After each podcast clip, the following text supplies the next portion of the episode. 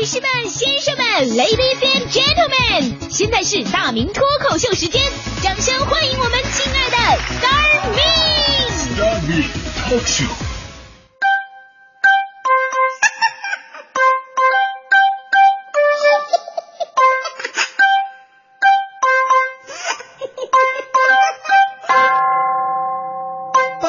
好，欢迎各位来到今天的大明脱口秀，我是大明，我是一个早班节目主持人，每天最痛苦的事情就是早起。我们的原则是能多睡会儿就多睡会儿，尽量的压缩洗脸刷牙的时间。所以干我们这行的女主持一般都没法看，男主持都得胆子大。我们穿衣服可以说是非常随意啊，睡醒了迷迷糊糊抓起一件就跑。今天早上我就起晚了，着急忙慌套了一件出来，上了地铁。身边好多人看着我，啊，一边看一边笑，我纳闷啊，我什么意思？看我笑什么？这时候旁边一个妹子特别小声提醒我：“哥，你裤子穿反了。”我当时微微一笑，特别淡定的看着窗外。过了几分钟，妹子又提醒我：“哥，你没听着吗？你裤子穿反了。”我继续微笑，非常淡定。我说：“大斌，你是怎么做到这么淡定的呢？”我想说废话，不淡定还能咋的？我难道在车上脱了重穿吗？所以这个事儿就告诉我一个道理：面对问题不要慌，慌乱是没有任何帮助的。能解决为什么要慌乱？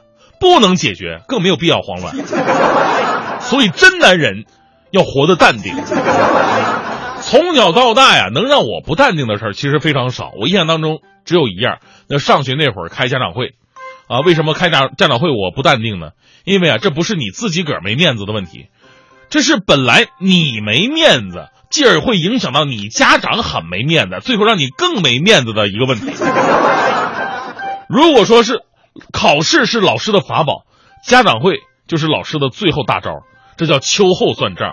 所以呢，你会发现，凡是家长会前几天，学生们往往表现的都比平时要好。以前呢，我们老师就总拿家长会威胁我们，说：“你们再不好好做题，我告诉你们，明年开家长会，我我就瞎说。”我同学问了：“老师，你怎么瞎说呀？”老师说了：“我告诉你，你们家长问我你在学校表现怎么样，我就说你处对象；你家长问是跟谁处对象，我就说我不知道，老换。”老师，你太损了吧你！最早我不怕，我属于呢学习中等的。以前开完家长会，我还能主动跟我家里人沟通一下。我说：“爸呀，家长会上老师表扬我了吗？”我爸说：“没有啊，听了半天没听到你名字。”我说：“爸，那老师呃念完表扬的同学的名字之后说等等了吗？”我爸说：“说等等了。”我说：“对，那就是表扬我的。我一般就在等等里边。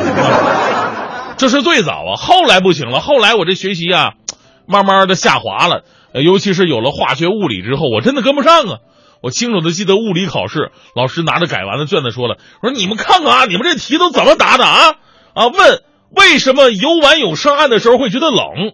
答案是水蒸发吸热。我讲过多少次了？大明，你看你写的什么玩意儿啊？岸上风大，这岸上风大难道没有道理吗？岸上风大，所以才冷啊。至今我都不觉得我答案错了，我就我只是觉得老师缺少实践。当时啊，我看到我期末的成绩啊，我觉得我妈可能要生二胎了。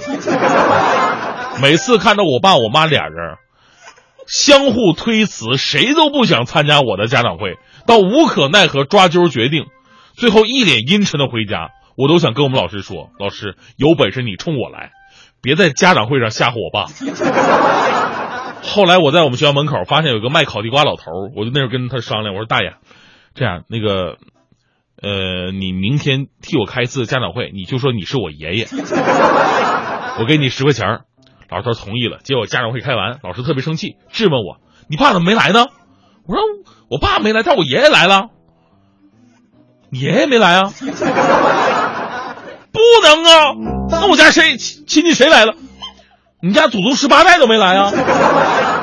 我心想不能啊！我回头特别生气，我就质问那老头：“你干啥玩意儿去了？”烤地瓜老头也不好意思，这不是小伙子，你你你同桌昨天吧出了二十块钱让我演他爷爷，你 别生气，这是市场规律。以前在家长会上嘛，老师总是会把同学们近期的表现告诉家长，希望学校和家庭能够双重施压，做到在学校里、在家里，学生都能够得到最好的监管。我们说这点是没错的，但是有多少家长是真的思考过自己的教育方式？有多少老师想过自己在家长会上的投诉会间接给孩子带来多大的压力呢？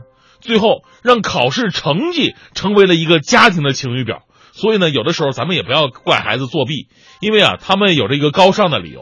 我们为了家庭的和谐，我们大胆的想象一下，如果家长参加家长会，这个会不是老师给家长开的，而是孩子给家长开的，那么孩子对于家长以及老师的投诉最多的是什么呢？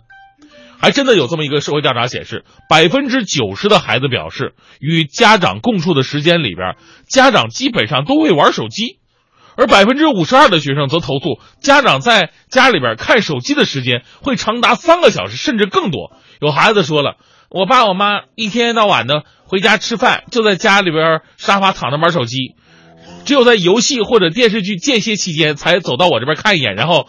轻轻的他走了，这时候他轻轻的来，他清一清灰灰的衣袖，留下了一句：“好好学哦。”类似困扰学生的呢，还有父母当面吵架，因为家庭问题甚至是工作问题影响到自己的生活。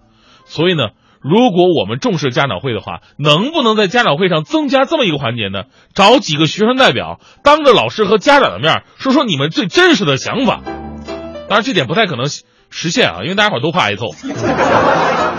不管怎么样，人与人之间的理解呢都是相互的。家长和老师应该是理解孩子们的精神世界，当然了，孩子也得理解家长和老师的良苦用心。其实作为过来人呢，我想说的是，老天都是公平的。以前你欠缺的，以后总能总能给你找补回来。日子不是混就能混过去的。以前不好好学习，走进社会呢，你肯定得付出更多的努力。我就是，刚来台里的时候，领导告诉我说，在中央台啊。你会成长特别快，啊！结果三年过去了，我天天起早贪黑，担惊受怕，超负荷工作。现在一看，三年老了二十岁。果然呢，领导说的没错，成长太快了。不过也没什么不好，现在我终于可以靠脸吃饭了。我我靠脸吃饭，最近我开发了一新的业务，代开中小学学生家长会，专业演爸爸，偶尔演爷爷。工作日三十块钱一个小时，周末五十加餐补，欢迎各位小老板前来选购。